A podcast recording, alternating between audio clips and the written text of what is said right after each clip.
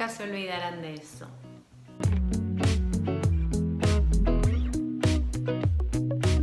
Hay una frase que me gusta mucho y es así. La gente se olvidará de lo que dijiste, la gente se olvidará de lo que hiciste, pero la gente nunca se olvidará de cómo les hiciste sentir.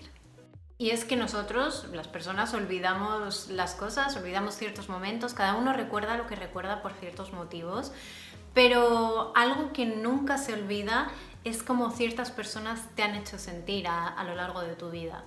Y por eso yo creo fielmente que hay que mimar mucho y tratar con mucho cariño a esas personas que nos hacen sentir bien, porque es algo que hay que valorar, hay que valorarlo de verdad porque no todo el mundo tiene esa capacidad.